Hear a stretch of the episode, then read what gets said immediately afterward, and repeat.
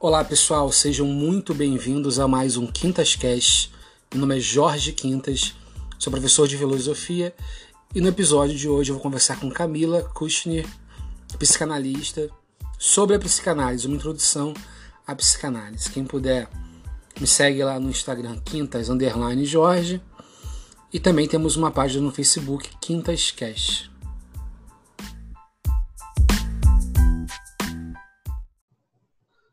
Oi, pessoal, sejam bem-vindos ao podcast. Meu nome é Jorge Quintas. Estou aqui com a Camila Kuchnir, que é psicanalista, também mestre em psicanálise, né? É uma estudiosa do tema. E a ideia desse podcast, desse episódio, é fazer uma introdução à psicanálise. Você é, pode falar um pouco sobre sua formação, Camila? Posso sim, Jorge. Queria agradecer aqui o convite para estar aqui com você conversando um pouco sobre o tema. É, eu me formei né, em psicologia é, pelo FRJ, que é uma universidade do Rio de Janeiro. Depois eu fiz uma especialização em clínica psicanalítica num hospital psiquiátrico também da UFRJ, onde eu fiz a especialização em clínica psicanalítica e saúde mental. E posteriormente eu fiz o meu mestrado em teoria psicanalítica, Tive uma experiência também em um centro de atenção psicossocial, também no Rio de Janeiro. E atualmente eu faço formação é, na Apola, que chama Apertura para Outro Lacan, que é uma escola de psicanálise, que fica, tem uma sede em Buenos Aires, que é da qual eu participo, e algumas sedes também aqui no, no país, né, no Brasil. Entendi. E eu quero começar com uma pergunta um pouco assim pessoal, de um caráter pessoal, que é o seguinte: você considera que você é feliz como psicanalista? É, é, no que essa experiência é, favorece o seu bem-estar? É, eu, eu, eu creio que sim. Eu gosto de, de falar né, que a grande questão do, do, do nosso meio, do nosso campo, são várias divergências que a gente vai encontrando por, pelo meio do caminho que elas em si não são um problema, né? Às vezes o problema é a dificuldade que a gente tem na comunicação, nas trocas de ideia, na transmissão da psicanálise, né? Desde o início, eu na verdade comecei numa área que não era da psicologia. Eu antes fiz uma graduação em biomedicina, então eu comecei na pesquisa básica, na pesquisa em laboratório. É, por fazer análise desde muito cedo, eu comecei a me interessar pela área da psicologia, já dentro da psicologia pela área da psicanálise. A universidade da qual fiz parte, a psicanálise ela é muito forte dentro da, da graduação de psicologia. E porque a psicanálise, né, geralmente a gente ou tem aulas de psicanálise dentro da graduação de psicologia, ou a gente tem um contato com a psicanálise em sociedades e formações que, está, que estão fora da academia. E aí não necessariamente você precisa ser psicólogo ou médico como era no início da psicanálise lá com Freud e também com algumas sociedades de psicanálise, onde você tem que ter uma graduação em psicologia ou medicina para poder exercer a psicanálise. Mas hoje em dia, e, e, a escola né, da qual eu faço parte, você não precisa ter essa graduação, você pode ter qualquer graduação. Você pode ser da área de saúde, você pode ser da filosofia, e mesmo assim é, querer fazer uma formação em psicanálise. É, eu acredito é, muito no, no, no trabalho, né, no, no, potencial que a psicanálise tem como um tratamento. Né? A psicanálise, ela, embora esteja dentro né, da academia, atrelada à psicologia, ela se difere da psicologia pelo objeto de estudo dela, né, que seria o inconsciente, e, e pensando com Lacan, que é o autor do qual eu me aproprio, é, do qual eu utilizo ali também na minha clínica. Ele vai tratar ali, né, como o sujeito do inconsciente, esse é o objeto da psicanálise. E eu me sinto muito feliz de estar tá podendo não só produzir, né, transmitir é, com, muito, com muito estudo, com muita leitura e com muita troca entre os colegas, mas eu me sinto muito feliz de poder atender. Né? Eu não me sentia realizada na pesquisa básica, fiquei cinco anos num laboratório é, de pesquisa básica, fazendo é, estudos, né, até com animais, e eu não me sentia feliz ali. E eu me encontrei, na verdade, na psicologia e depois na psicanálise, fazendo atendimentos clínicos, é, hoje em dia, né, também muito é, atrelada ali à pesquisa, por mais que nesse momento eu esteja fora da universidade. E, e sim, eu me sinto realizada.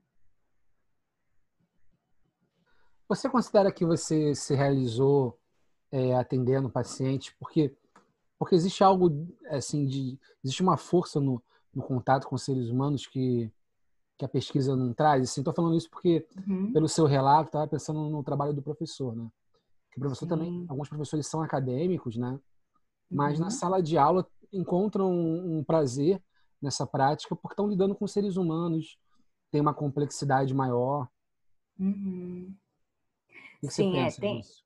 É, é, tem uma certa diferença, né, no sentido de que muitas vezes dentro da psicologia, muitas pessoas entram, né, é, para dentro da psicologia trabalhar na área de atendimentos, não só na área da saúde, às vezes na área escolar, é, às vezes na área ali, judicial, né, mas muito com esse intuito de ajudar as pessoas, né, ouvir ali problemas, poder ajudar com a resolução desses problemas. E, e, isso como alguma coisa que agrega né, e, fa, e motiva também, né, como um, um, certo ideal de vida também. Né? É, na psicanálise, a gente costuma falar assim que a gente se encontra muito sozinho e às vezes muito isolado no consultório. Porque, embora a gente possa pensar né, que na psicanálise a gente está ali, às vezes, o dia inteiro atendendo várias pessoas, a gente não tem um encontro com essas pessoas no sentido de um diálogo ou de uma troca ali, é, como a gente tem, às vezes, com um aluno, por exemplo, né, onde a gente pode estar tá numa posição ali muito mais aberta, a gente pode falar coisas da nossa vida, é, a gente pode colocar né, é, questões ali é, do que a gente pensa, como a gente pensa, isso fala muito de nós, é, e é alguma coisa que, que nos atendimentos a gente não tem. Porque a gente está ali na psicanálise, pensando com a teoria do Lacan, né, o analista está ali como uma certa função, onde ele, na verdade, é, faz funcionar ali né, um discurso, onde esse discurso é produzido no encontro né, entre o, o analista e o analisante, é, e nesse discurso se produz ali um, um, certo saber, né, e com esse saber, alguma coisa da ordem de um particular vai poder ser produzido é, para que esse que está ali buscando ajuda, né, sofrendo, para que algo na vida dessa pessoa possa mudar, possa mudar para melhor, né? É, não é que o psicanalista vá ficar numa posição de querer o bem ou tentando fazer ali né, alguma coisa para que a pessoa possa é, melhorar no sentido de é porque isso é muito delicado, né? O Lacan ele vai colocar que a gente nunca pode querer o bem do paciente, mas às vezes isso é confundido dentro do nosso campo, principalmente o lacaniano, é como se a gente tivesse ali que promover ou sustentar um, um sofrimento, como se isso fosse importante e, e, o analista às vezes fica numa posição muito sádica, né? Eu não trabalho assim, não concordo com isso, não acho que a teoria do Lacan sustente isso, mas ao mesmo tempo a gente não pode ficar num lugar achando que, que o nosso lugar ali é de produzir é, respostas, né? Respostas prontas, é, justamente isso, né? Achando que a gente vai saber o que, que é melhor para o outro, como é que o outro deveria agir, né? Porque é, isso é alguma coisa ali que, que ele não precisaria de nós para isso, né? Ele, ele, poderia encontrar isso de várias outras formas, né? Então, o trabalho do psicanalista é um, é um pouco diferente disso. E, e eu acho importante, né, que, que, que a gente possa fazer essa diferença e que o psicanalista possa encontrar fora dos atendimentos outras coisas que o satisfaçam, que o coloquem é, em comunicação, que o coloquem em interação. É, por exemplo, né, os psicanalistas, muitos dão aula, né, muitos estão na academia ou em outros lugares onde há esse tipo de troca. É, e é como se isso é, suprisse né, uma certa, talvez, eu vou utilizar isso de uma forma não rigorosa, tá, na teoria, mas é como se esse contato mais pessoal, é, como se isso ali fizesse um, suprisse uma falta narcísica que a posição do analista é, atendendo faz, né? Porque quando a gente está ali atendendo a, o analisante, né, o paciente, é, a gente tem que se desvencilhar de qualquer tipo de narcisismo que a gente possa ter. né, de ficar numa posição de saber sobre a pessoa ou de achar que sabe o que é o melhor para ela. Então, é, e a gente precisa disso na nossa vida, né, como, como pessoas. Então, é como se a gente precisasse encontrar isso fora dali. Então, talvez seja interessante, né? Uma pergunta interessante que você colocou. O analista talvez precise ter outros meios, né? Não viver só da clínica, no sentido ali de ficar 24 horas pensando nisso, né? E vivendo a psicanálise. Não, não dá para ser assim. É interessante isso que você colocou essas diferenças, né? O analista ele cumprindo sempre uma função e o professor podendo fazer um diálogo mais aberto, né, com, com o aluno e tal. Hum. E eu queria também te perguntar o seguinte: a psicanálise ela está na cultura popular, né? Está em uhum. filmes, seriados, etc. E tal. Ela, ela se tornou muito conhecida há muito tempo já. Sim. Mas existe uma série de incompreensões, né? Como desconstruir esse senso comum e se você acha que é bom, é, é mais benéfico ou maléfico a psicanálise estar uhum. tão presente na cultura popular? É, é muito boa, assim. é muito legal. E então, né? O que, que eu acho que, que seja a grande questão é, que acontece, né? O Freud, quando ele pensa a psicanálise, o Freud cria a psicanálise, né? Ele, na verdade, o Freud era médico, ele era um grande estudioso na área da neurologia, e aí ele começa, então, para ter dinheiro, isso está na obra dele, né, na, na, autobiografia que ele faz, ele, então, é, vai para a área da clínica. Então, ele começa na pesquisa básica, e aí um amigo dele diz, bom, você quer casar, quer ter filhos, então você precisa de dinheiro, e você só vai ter dinheiro se você for para a área clínica, se você for atender. E aí, então, ele, se, é, ele vai fazer, na verdade, como se fosse um certo estágio, é, na França, né, com, com o Charcot, que era um médico muito conhecido na época, num hospital chamado Salpêtrier. E na época, então, Freud se depara com várias mulheres, né, em sua maioria mulheres, que tinham ali certas paralisias ou sintomas físicos é, muito esquisitos porque não eram explicáveis. Os médicos não conseguiam explicar o que, que era aquilo. Eram muitas na época de Freud. E Freud começa então a perceber que tem alguma relação entre aquela paralisia ou aquilo que o corpo parecia falar é, e algumas coisas que essas mulheres começavam a relatar sobre a vida delas. Então Freud começa a desconfiar que o problema não era um problema exatamente físico, mas era um problema ali é, dessa ordem que ele falou do psíquico, né? Freud ele trabalhava nessa via de um certo dualismo cartesiano, né, corpo e mente, a obra dele é completamente cheia de, de dualismos né, e de oposições, é, corpo e mente sempre presente. Ele vai dizer, por exemplo, que a pulsão, né, que é um conceito que também está é, no, no, senso comum, né, muito utilizado ali, é, do pulsional, né? Freud vai, na verdade, Freud tira esse conceito de um outro estudioso, que agora para você eu não vou saber dizer o nome dele, mas vários conceitos que Freud utiliza na psicanálise ele retira também de outras teorias da época. E, por exemplo, a pulsão ele vai pensar como alguma coisa que está que tá entre o que é psíquico e o que é somático, né? Seria uma exigência de trabalho é, feita né, ao psiquismo pela sua relação com, com o corpo, né, com o somático. Então, na época, Freud né, começa então a estudar e a desenvolver um método é, que ele vai chamar de método analítico, que é um método diferente do método que os médicos utilizavam na época.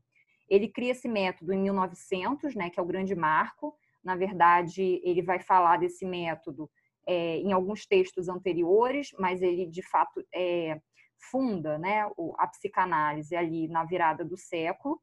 E aí, a partir disso, ele começa a querer difundir a psicanálise para o mundo. Né? Ele começa a querer que a psicanálise seja aceita pela ciência da época então, ele escreve muitos relatos detalhados de casos clínicos, tenta ali fazer a, teoria dele de uma forma mais é, coesa possível e tem essa preocupação com a transmissão.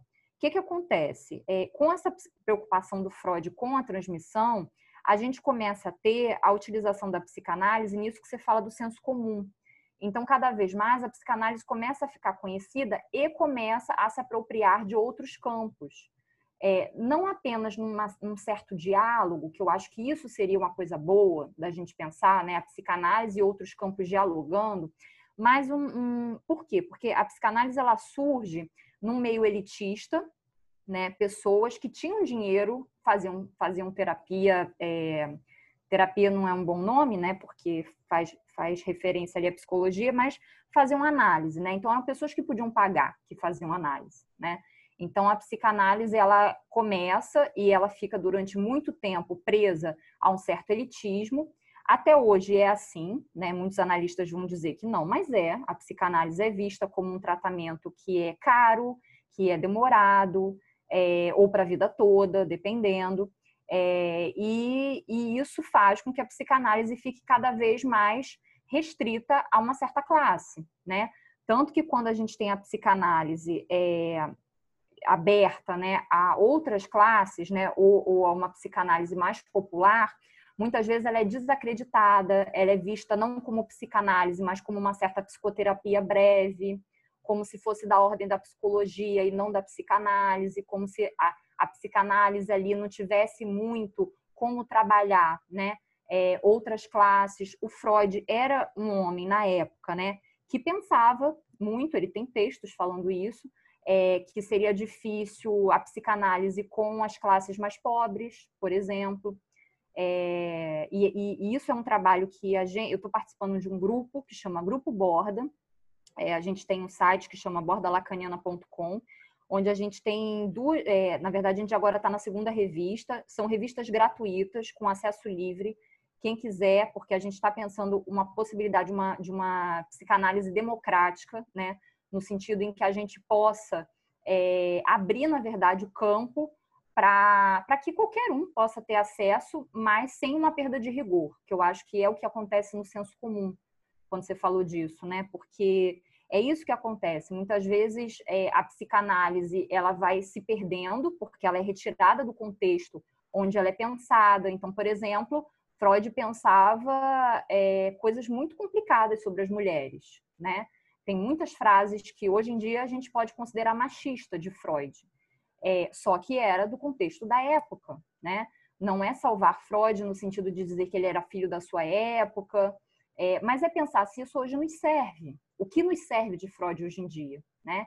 E quando a gente tira algumas coisas do contexto para utilizar no senso comum, e eu acho que o maior deles é o conceito de inconsciente, né? Porque a gente está sempre dizendo, ai, é, isso está inconsciente em mim, é, eu estou inconsciente de alguma coisa, ou essa ideia de que algo ficou recalcado, né? A gente tem um funk aí muito conhecido que fala do recalque, né?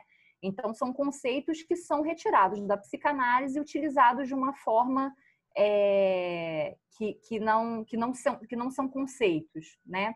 Passam a ser ali palavras com é, sentidos diversos, né? Que não mais o conceito como pensado pelo autor original. É, eu acho significados, que... né? Sim, sim. Eu acho que de uma forma, é, de alguma forma, é bom, né, no sentido de que talvez a psicanálise possa chegar. É, eu acho que se a psicanálise ainda não chega nas camadas mais populares, é por uma resistência dos analistas. Assim, eu sou. É engraçado que eu amo a psicanálise, mas eu tenho sérios problemas com os psicanalistas, assim. Eu acho que, por exemplo, né, Lacan foi um autor que na graduação eu não estudei. Eu, eu rejeitei estudar porque eu tinha tanto problema com os psicanalistas lacanianos que muitas vezes é, é, passavam isso fora da universidade, tá? Na universidade eu nem tive contato com os professores lacanianos, né? Eu nunca fiz ali é, disciplinas onde eu pudesse estudar Lacan. Eu sempre corri disso. Porque fora da universidade eu tinha tanto contato com um, uma psicanálise lacaniana de uma forma tão elitista, de uma forma tão sádica, que eu achava que Lacan era aquilo. E hoje em dia, estudando Lacan, eu vejo que isso não está no Lacan. Então, isso já é uma, uma ressignificação, né? isso já é um outro sentido que os próprios lacanianos dão à teoria, ao texto. Então, eu acho que, por um lado, é importante né, que a psicanálise possa se difundir em, é, em diálogo com outros campos, como a filosofia. Né? Eu tinha conversado com você um tempo atrás sobre o Preciado, né?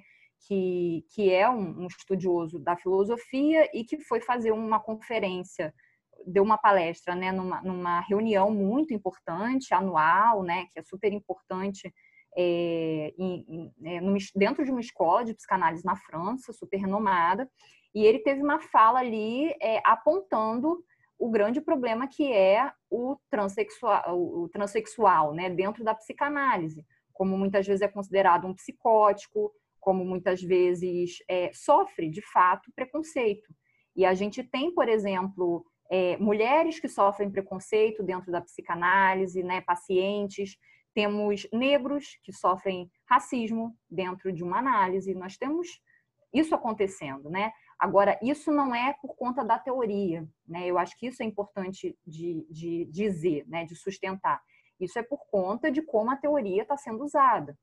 Então, é, eu acho essa pergunta que você fez super importante por isso, né? Porque, de alguma forma, é importante, o preciado ali abre uma possibilidade de diálogo, mas a gente tem, depois da fala dele, um monte de é, analistas reconhecidos, tanto no Brasil quanto fora do Brasil, fazendo ali críticas, né? O que eles mesmos chamam de ataques, porque eles acham que a crítica do Preciado foi um ataque a eles, né? A eles no sentido da psicanálise, quando o que Preciado está fazendo é criticar e levantar as questões, coisa que o Lacan fala o tempo inteiro que a gente tem que fazer. O Lacan fala o tempo inteiro que a gente perdeu a curiosidade e que a curiosidade é extremamente fundamental na psicanálise, que a gente perdeu o poder crítico, que a gente não se questiona sobre o que a gente faz. E os analistas, de fato, seguem assim. Então, é isso, né? Eu acho que a gente precisa desatrelar ali os autores e os psicanalistas das teorias e poder ficar com as teorias e ver do que essas teorias nos servem. Tanto para pensar ali, né, a psicanálise quanto os tratamentos. Agora, pensar a psicanálise para a sociedade, isso eu acho complicado, né? Por exemplo, a psicanálise nos filmes, né? Muitos psicanalistas que fazem muitos é, quase análises de personagens, né? diagnósticos. Isso é muito complicado porque é utilizar uma teoria que foi feita para a prática clínica para uma outra coisa. É descontextualizar, é, é, de alguma forma é um certo discurso de autoridade também. Então, eu não sou a favor, né? Mas acontece muito né? dentro do, do nosso campo. Bom, Camila, pegando esse aspecto que você colocou da tentativa de democratizar a psicanálise, de levar a psicanálise para pessoas mais pobres e tal, é, qual dica você daria para uma pessoa que está querendo pegar algum material, ler algum material de introdução à psicanálise, uma pessoa que não necessariamente é um super acadêmico, né? Como ela pode começar assim a se interessar? É, antigamente eu acabava, quando me perguntavam, né, isso eu acabava é, falando ali alguns outros textos e autores, né? Hoje em dia eu, eu tenho repensado muito isso.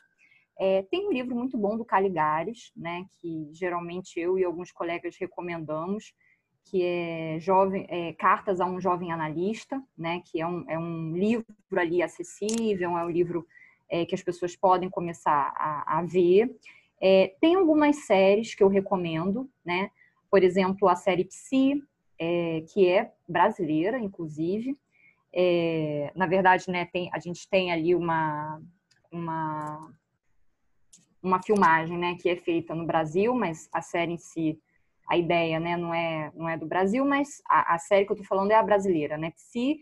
E a gente também tem a série Sessão de Terapia, que a gente tem até agora uma, uma última temporada, né? Que é com Celton Mello. Foi dirigida por ele, inclusive. E um autor que eu gosto muito, que é o Ricardo Goldenberg, que fez ali a... a é, releu, né? O, o, os textos ali que seriam utilizados na filmagem. É, então, ele como psicanalista convidado para poder estar tá, é, vendo ali, né? Então, são, são séries, assim, que que, que apresentam né, para o público geral co, como funciona mais ou menos uma análise, o que, que fica em questão ali, que eu acho muito interessante. É, textos mesmo de, de, de, leitura, né, que a pessoa possa começar a ler.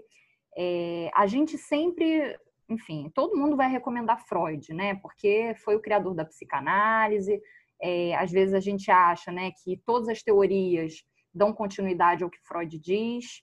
É, hoje em dia eu não, não compro essa ideia, né? Eu acho que cada autor vai seguir alguma, alguma coisa ali do Freud, mas a gente tem teorias com certos limites e certas distinções, divergências também, que eu acho importante. É, o Lacan, na verdade, ele, ele funda um novo paradigma, né? Ele vai partir de bases é, de disciplinas, né? É, diferentes das que foram utilizadas por Freud. Então, acaba que a teoria dele é muito diferente da de Freud. É, eu acho importante ler Freud. Não acho que Freud tenha que ser um autor que não nos sirva ou que tenha que ser jogado fora, nada disso.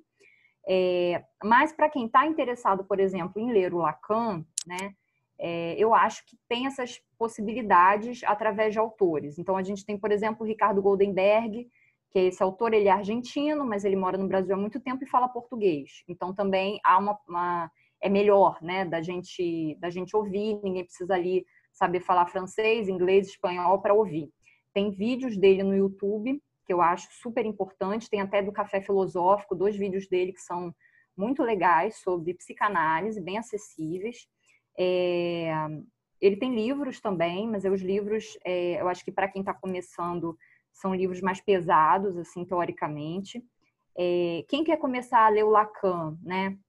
Eu acho que uma, uma possibilidade é esse site que eu falei do, do é, grupo Borda Lacaniana, né? O site é bordalacaniana.com. A gente está colocando ali textos, é, artigos, né? Que a gente está fazendo nessas revistas. Também é uma forma de tentar começar um pouco a, a, a se interessar pela psicanálise, né?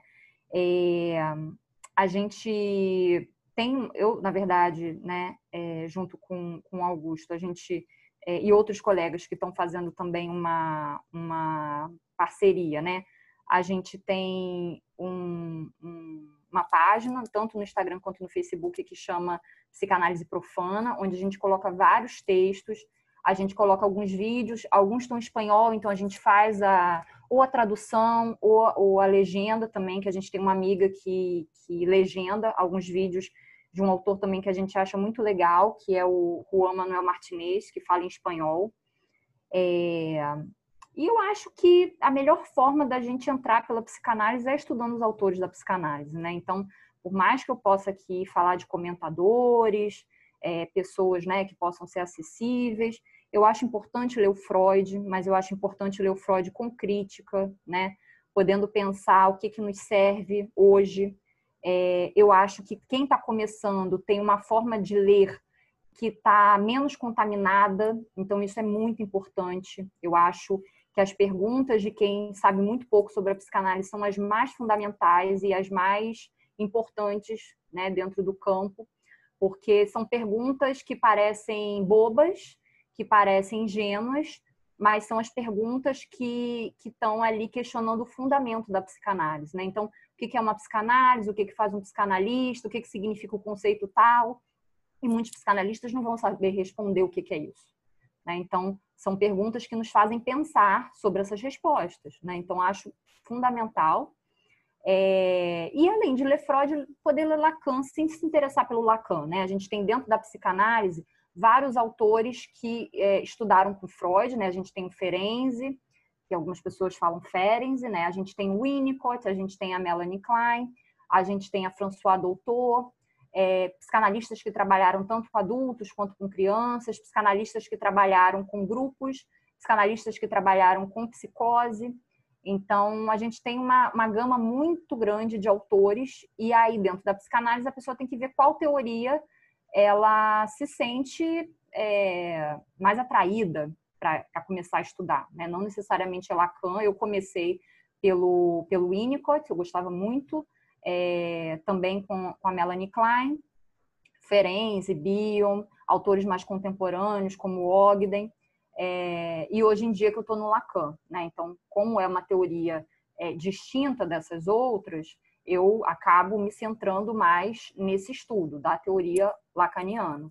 Mas não significa que eu esteja fechada a isso. Né? Acho que a gente precisa estar tá sempre é, vendo e, e relendo os autores ali e as obras. Né?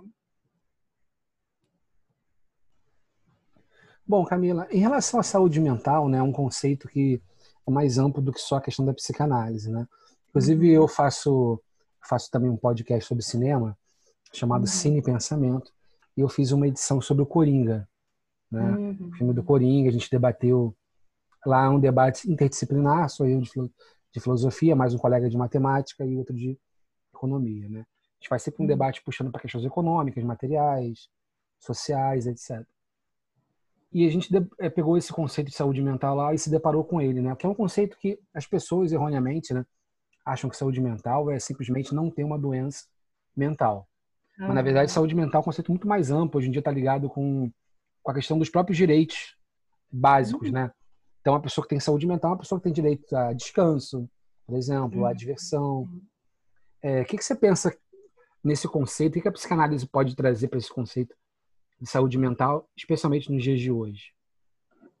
É, é, interessante, né? Porque até quando você falou da saúde mental, as pessoas tendem a pensar que é aquele que não tem nenhum tipo de doença mental, né? Porque tem a saúde.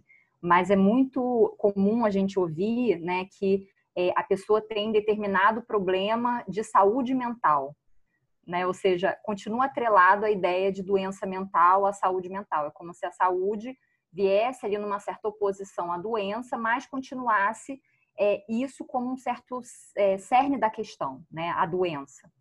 É, e aí é o que você disse, né? A saúde mental é algo muito mais para além de, de, de, doença, né? Ou de, ou de alguma coisa que tem que ser curado é, fala muito mais ali de um certo direito, né?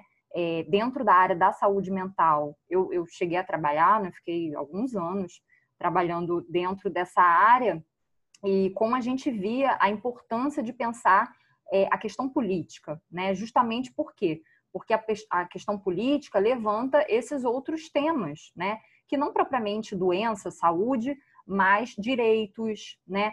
é, o que para além de um tratamento, né, de alguma coisa com psicólogo, está é, tá envolvido com a saúde mental, né? O que que o, que que o governo em si propicia, né, para que haja uma saúde mental? A questão da saúde mental no ambiente de trabalho, que é uma questão super importante. É, né, a gente vê às vezes muito adoecimento ali é, dentro de, de, empresas ou qualquer ambiente de trabalho, né, seja público, privado, e, e muitas vezes as, é, são questões ali relacionais, né? De relações ali, não é propriamente o trabalho em si, mas as relações adoecem, né?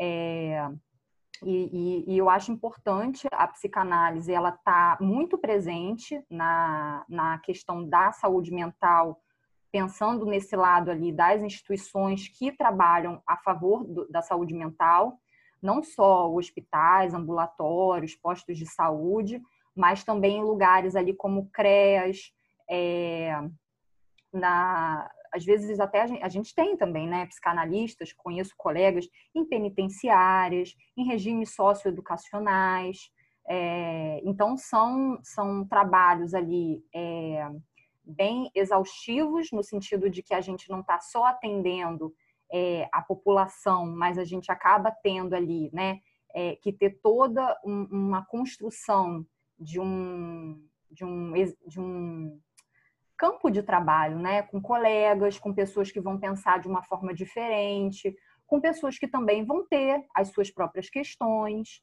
né? Seja pessoais, profissionais.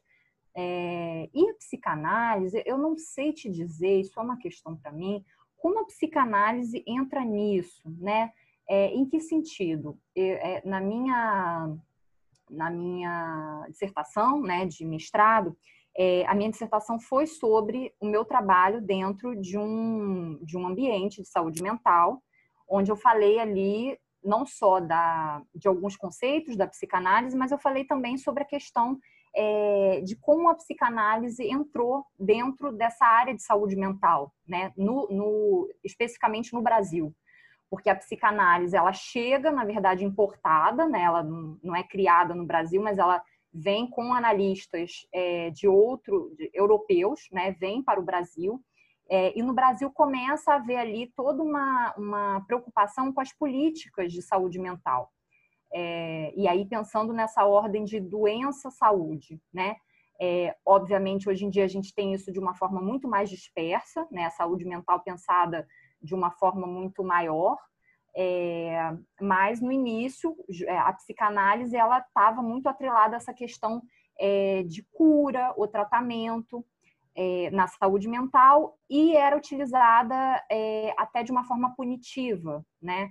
Então, o, é como se fosse requerido dos analistas, né, pelo sistema da época, é, que os analistas estivessem ali para diagnosticar, para condenar, né, para é, ajeitar as pessoas, né, aquelas pessoas que não se enquadravam precisavam ser de alguma forma é, ajeitadas, né.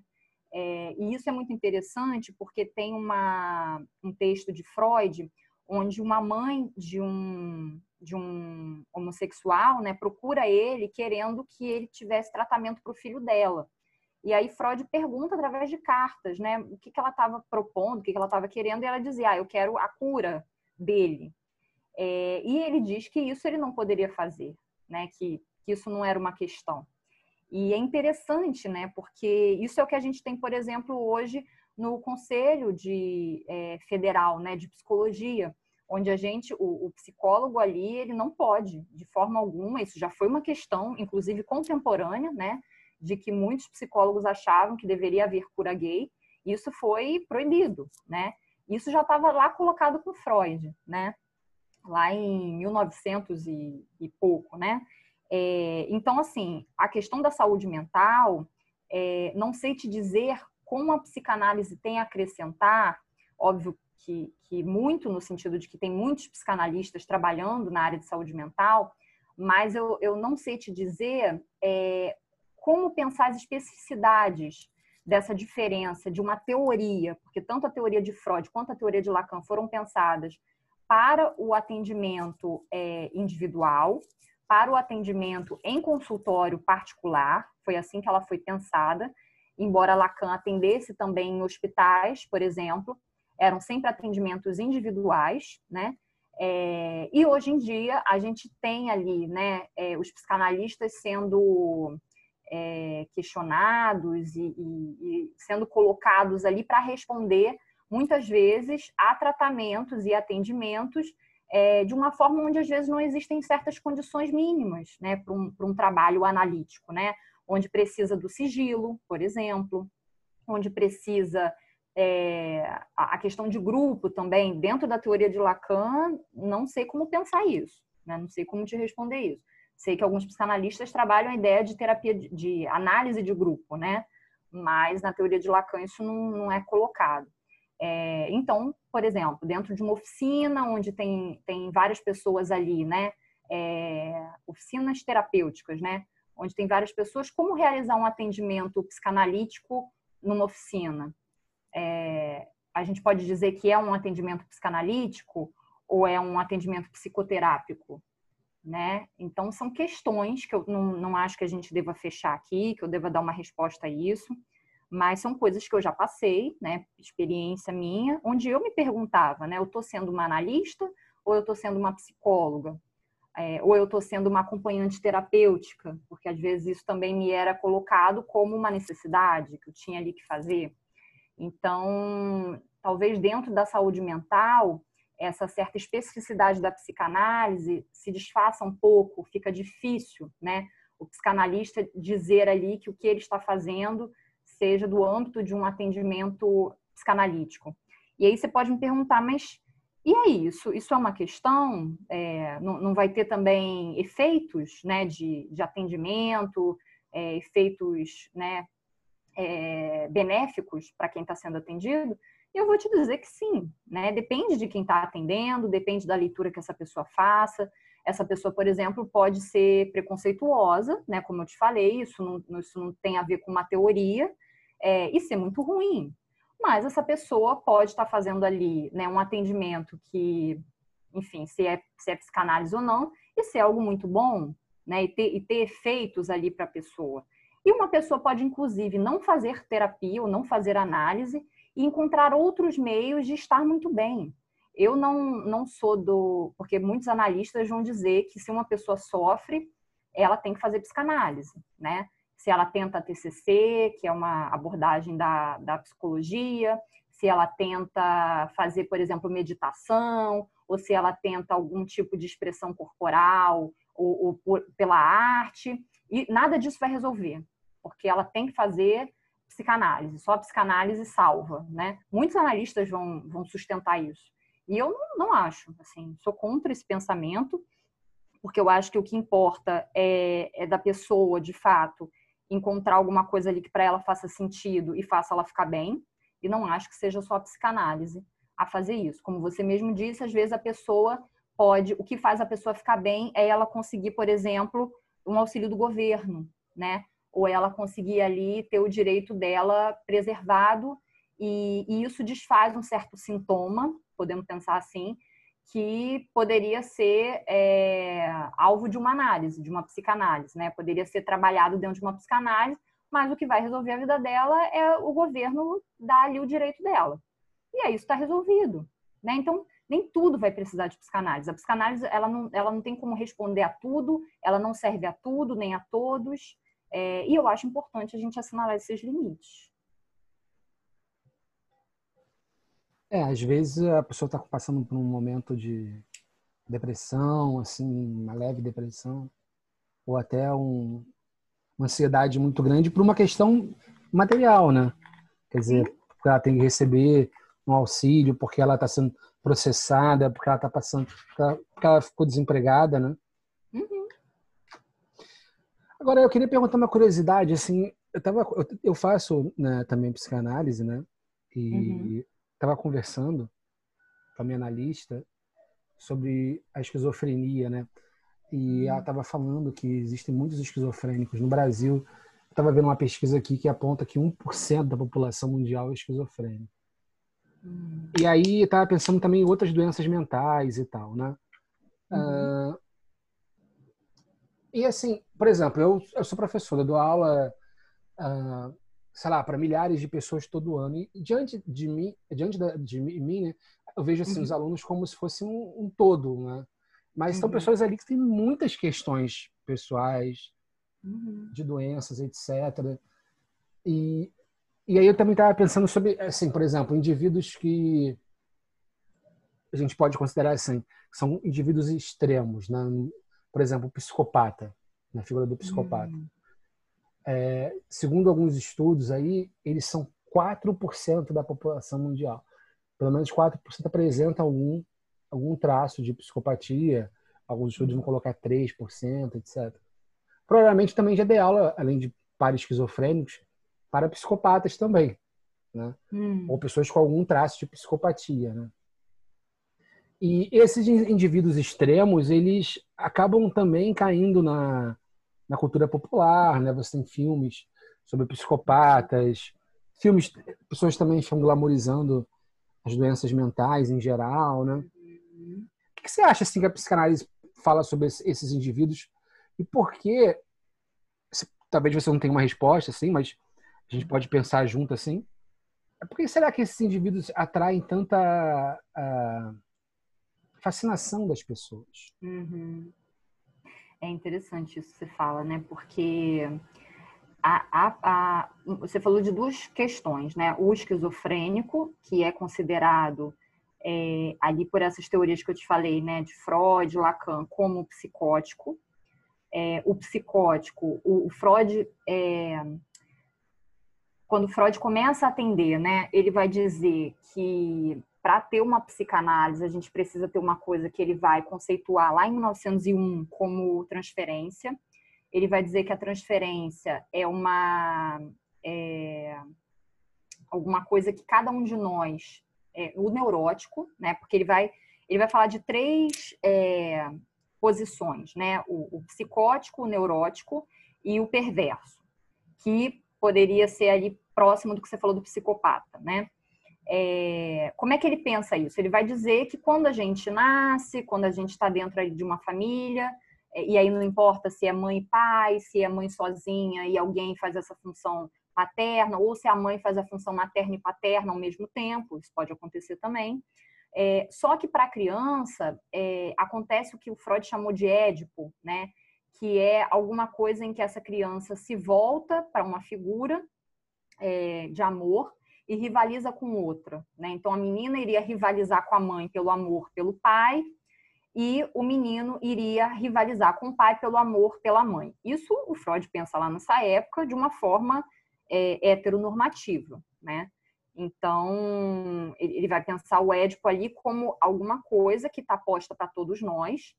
É, e aí haveria, né, é, através desse Édipo, uma certa castração envolvida, que também é um termo que acaba sendo do, do senso comum, né, popular, e a castração seria alguma coisa que o Freud, primeiro, ele está relacionando o tempo inteiro. Na obra de Freud, isso fica claro que ele relaciona alguma coisa de um medo de perder uma parte do corpo. Né? Então, ele vai dizer que o menino sofre de uma ameaça de castração.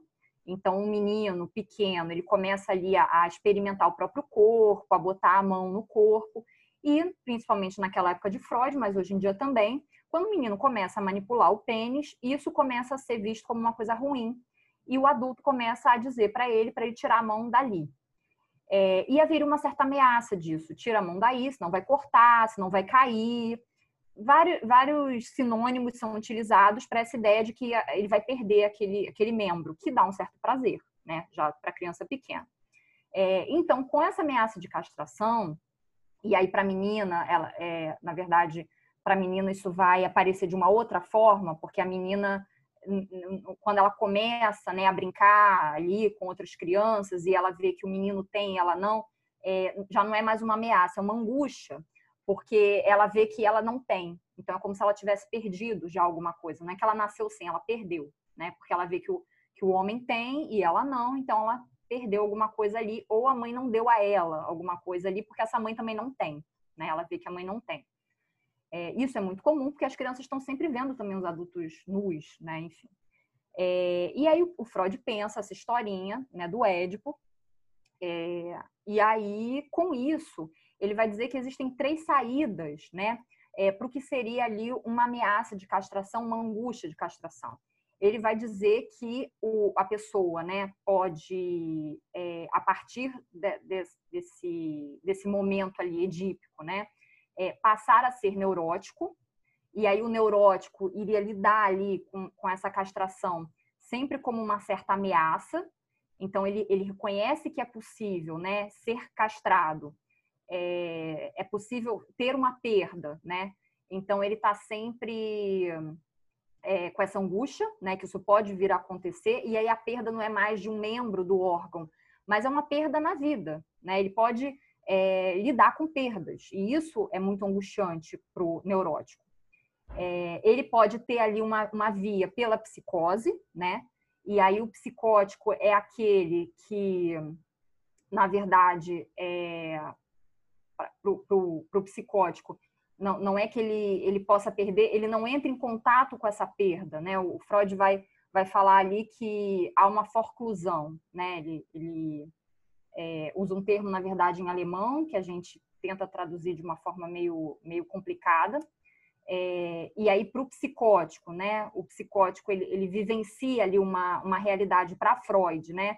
Que é uma realidade não compartilhada, no sentido de que para o psicótico fica muito, muito é, complicado essas trocas, né? Então, é, para o Freud, por exemplo, a clínica, né, que ele está ali teorizando, não serviria para psicose, porque o psicótico não conseguiria investir nessas relações com outras pessoas. Haveria ali para o Freud um recolhimento é, desse investimento. Né? O psicótico não consegue ali interagir com as outras pessoas. Isso Freud pensava lá naquela época. Né? E a perversão que ele vai dizer ali, que é uma denegação, né? é, uma, é uma certa negação ali é, disso que, que ele vê como uma falta. Então, ele finge que essa falta não existe. Na neurose, ele vai falar de recalque, né? Então, é recalque, forclusão e negação ou denegação. Algumas pessoas vão pensar assim. O recalque na neurose é justamente um recalque ali é, de algo que foi perdido, se entrou em contato com uma certa perda, mas sempre a ameaça dessa perda retornar, né? Do, do de haver, de fato, essa, essa, essa perda. Na psicose é como se essa perda não tivesse existido. E aí, então, o psicótico, ele, ele a, a, na realidade, né, é, a, a, forma dele se relacionar ali, é, e aí a gente teria que entrar numa questão teórica maior, assim, é, fica comprometida, né? Tanto que muitas vezes na psicose a gente tem uma dificuldade no social, no trato social. E na perversão, a gente teria isso que eu falei da denegação, que é meio que uma, uma, uma negação de que houve essa perda, né? Então, por exemplo, Freud vai falar do fetiche, do fetichismo. E aí, quando você fala disso, né, da, da psicanálise, quando você fala dos alunos, por exemplo, né, que, que, que você vê também nos filmes, que a gente vê, né, todo mundo assiste aí, é, é complicado a gente tentar fazer uma certa separação, por isso que a gente está vendo, né? É, por quê? Porque a gente está fazendo um certo diagnóstico, né? Falar que há um aumento da esquizofrenia no Brasil, é, não conheço esses dados e é muito difícil, porque o diagnóstico é algo muito particular. Um médico pode dizer que um paciente é esquizofrênico e um outro vai dizer que ele é bipolar, e um outro vai dizer que ele tem uma personalidade estriônica, e um outro, sabe, são vários. Então, assim, a gente não tem como dizer que alguém é algo e é isso aí e pronto, né? Porque esse algo não tem um consenso. Então, é muito complicado a gente trabalhar com epidemiologia, né? É, quando a gente vai trabalhar com diagnóstico. A mesma coisa o psicopata, né? Quando você fala aí dos números. É, também não sei o que, que os colegas estão chamando de psicopatia. Por exemplo, às vezes a gente tem na psicose é, tem alguma coisa que as pessoas vão trabalhar, onde tem uma saída é, que as pessoas vão considerar que é uma perversão, no sentido ali, às vezes o psicótico ele faz algo perverso, né, considerado perverso socialmente, e isso dá a ele uma estabilidade. Então, por exemplo, a pessoa era muito surtada e mata alguém. E quando a pessoa mata e ela é presa, depois que ela é presa, é como se essa lei é, sempre tivesse ali colocada para ela, e isso dá uma certa estabilidade para ela no convívio social. Né? Então, você vai dizer que é um perverso porque matou alguém, ou é um psicótico? Né? Ou, ou é, por exemplo, alguém que está dentro do que seria considerado uma neurose e tem atos perversos, ou é um fetichista é muito difícil a gente lidar com isso. E aí, como é que a psicanálise vai trabalhar o diagnóstico, né? Que eu acho que a pergunta fundamental é essa. É, a psicanálise vai trabalhar o diagnóstico como alguma coisa que vai servir ao analista, serve ao analista.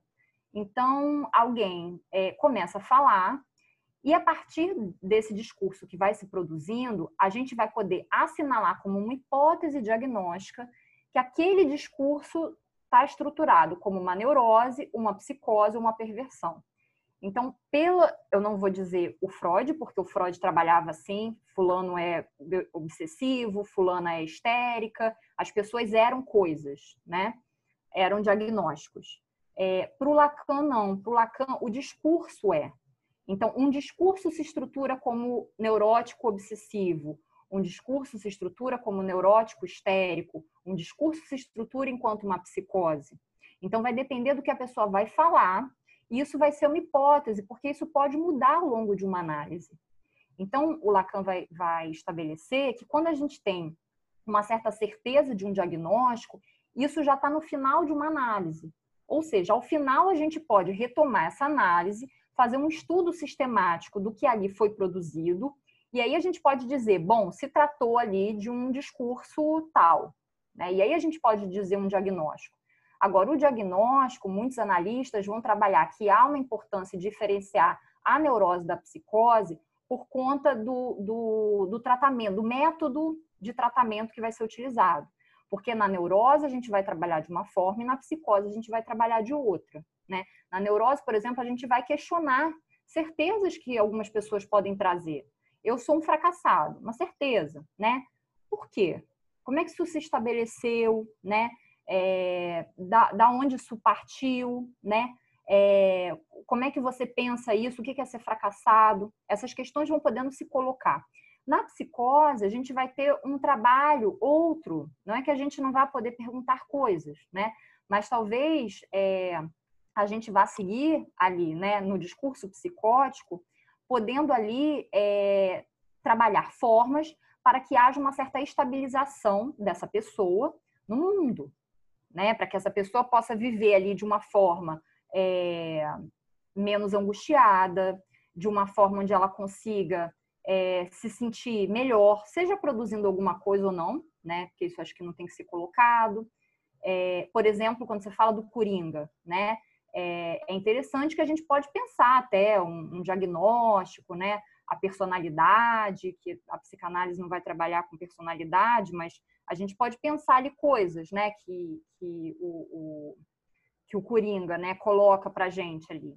Agora, é muito difícil a gente falar ali que ele era, por exemplo, um psicótico, um perverso, né? A neurose acho que nem as pessoas nem colocam como uma possibilidade para o personagem. Mas eu acho que a psicanálise, se a gente utiliza com rigor, a gente não pode pensar que ela serve para dar diagnóstico. Nem para pessoas do governo, que a gente tem visto isso muito, né? Fulano é psicopata, fulano é não sei o quê.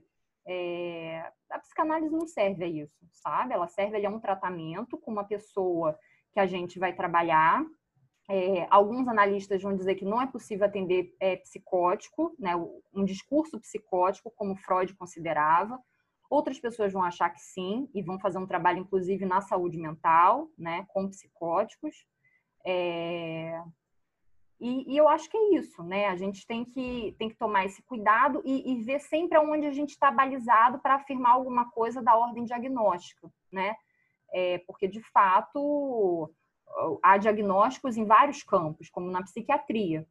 E o, o que a psicanálise vai trabalhar se distingue dela. Entendi. É, Camila, para fechar, eu quero te perguntar sobre esse momento que a gente está vivendo, o isolamento uhum. social, o coronavírus. O que você está pensando sobre esse momento e o que a gente pode pensar a parte da psicologia ou mais especificamente da psicanálise? É, tá tendo uma mudança, né, grande, porque as pessoas estão começando é, a, assim, né, eu acho que nesse momento a, a voltar mais para si, né? É, antes a vida era muito mais conturbada, as pessoas não tinham tempo para parar em casa, ou quando paravam não, não olhavam nem para o teto. É, a gente está tendo notícias de pessoas até que começam a, a descobrir coisas novas na casa, né? Então você mora numa casa, mas você não percebia, por exemplo, que é, tal parte da parede tinha uma cor diferente, coisas assim.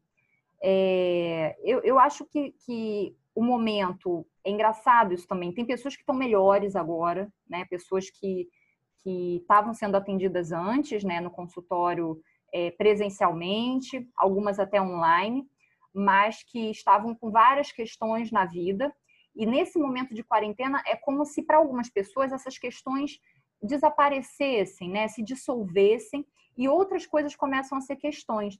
Então, para algumas pessoas, pessoas, por exemplo, que não estavam conseguindo é, fazer várias coisas na vida, nesse momento em que elas param, elas começam a conseguir fazer, né?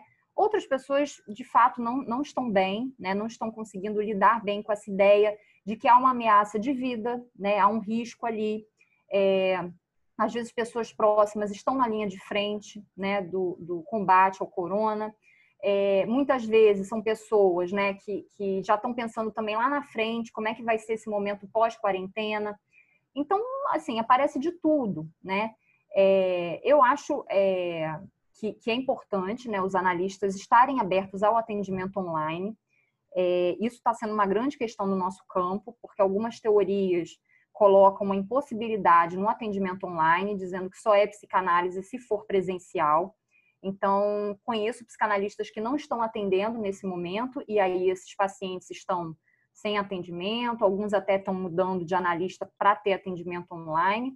Outros analistas não consideram possível um atendimento online, mas mesmo assim estão fazendo, e aí é extremamente contraditório, né? E, e não acho que seja até ético, né? Porque o Lacan coloca para a gente que a ética é a prática de uma teoria. Então, se a nossa teoria diz que a gente não pode atender online, ou que isso não é psicanálise, se a gente pratica essa teoria, é, a gente não deveria atender. Se a gente está atendendo, a gente está sendo é, contra a ética, né? Mas, enfim, é, é uma questão ali que eu acho que a gente, a gente tem que se abrir para esse momento, para flexibilizar, ver o que é possível, Tem pessoas, por exemplo, que nesse momento não estão podendo pagar, tem pessoas nesse momento que demoram a pagar, porque, enfim, tem que fazer transferência e todo aquele, aquele tormento que está todo mundo aí vivendo. É, não acho que os psicanalistas tenham que fazer atendimento gratuito, porque, porque é um momento onde tem que fazer, porque é isso, né? É, embora a psicanálise não possa ser vista como um serviço, não deveria ser vista como um serviço, no sentido ali de, de é, de, uma forma pensada ali como algum serviço no, no, capitalista, né, que responde ali a um capital. É, de fato, a gente precisa é, do dinheiro, né? Assim, é um trabalho. Então, é, muitos psicanalistas precisam cobrar. Então, acho que quem pode, né, fazer de uma forma gratuita ou um preço social nesse momento para pessoas que não fizer, não faziam análise antes e nesse momento estão precisando, é possível, acho bacana, tem colegas fazendo. Outras pessoas não vão poder, né? Porque precisam ali do dinheiro, precisam continuar cobrando como antes. É, e outros analistas vão achar que não, não, é possível atender online e não vão atender, né? É, eu acho que, que são possibilidades, né? Mas nesse momento a gente está vendo uma, uma, diferença, né? Assim, é, da grande maioria o, o discurso muda, né? Porque o, próprio sintoma muda, né? O sintoma é como se antes fosse um e depois da quarentena alguma coisa ali é, mexe nisso que, que, passa a ser outro, né? Para alguns não, para alguns continuam como se como se a quarentena não tivesse aí interditando coisas, né? Mas para a maioria sim, para a maioria tem tá tendo uma diferença e de fato está sendo um momento angustiante.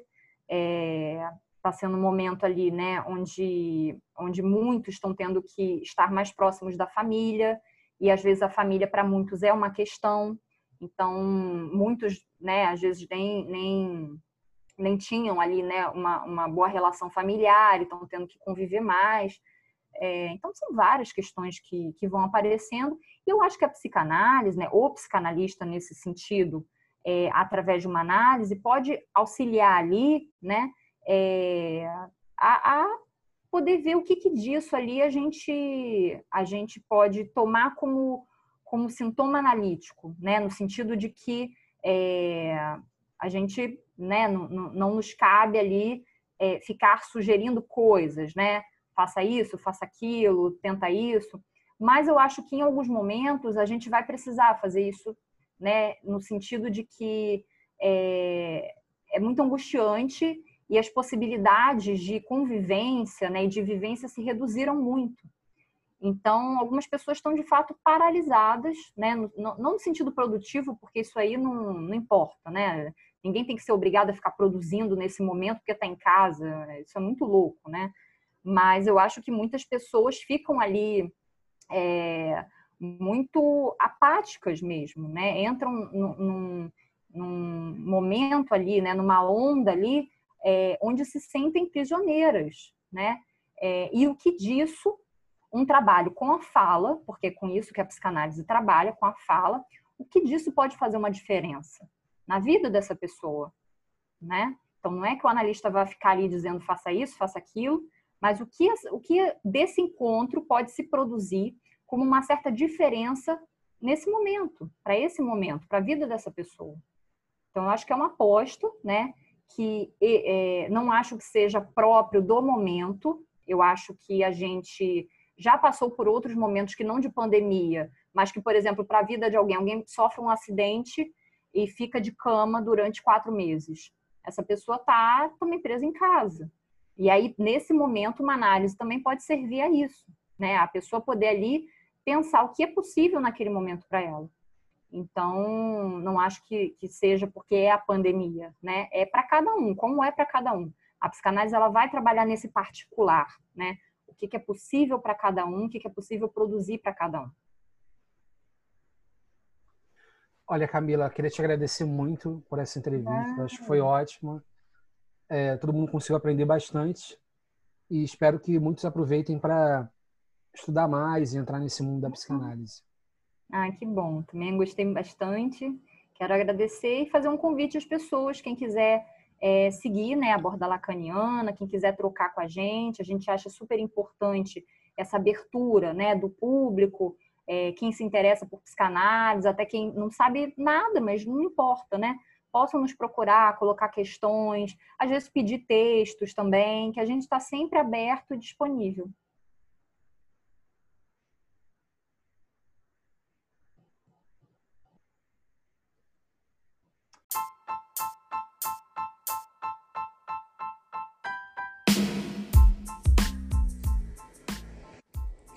Bom, pessoal, esse foi mais um Quintas Cast sobre psicanálise. Eu gostaria de convidá-los também para assistir o primeiro episódio do Quintas Cast, que foi sobre a morte, uma interpretação filosófica sobre a morte a partir de Sócrates, Epicuro e Heidegger. Na verdade, é uma, uma versão em podcast de uma aula que eu dei, de uma live que eu dei no Instagram. No segundo episódio, eu entrevistei um ex-aluno meu do Cefet, um jovem talento para filosofia, Pedro. Podem também assistir lá, a gente conversa sobre o ensino de filosofia e sobre o niilismo, um conceito que ele se interessou muito. No segundo episódio, eu falo sobre com o Ronaldo, professor de filosofia, sobre a escola e o racismo, né? A experiência dele como professor e a questão do racismo na sociedade. E o outro episódio, o quarto, o último que saiu, foi sobre as mulheres na ciência que eu entrevisto a Natália, uma amiga minha, doutora em Química. Muito obrigado a todos que estão seguindo, participando, divulgando, etc. E até a próxima.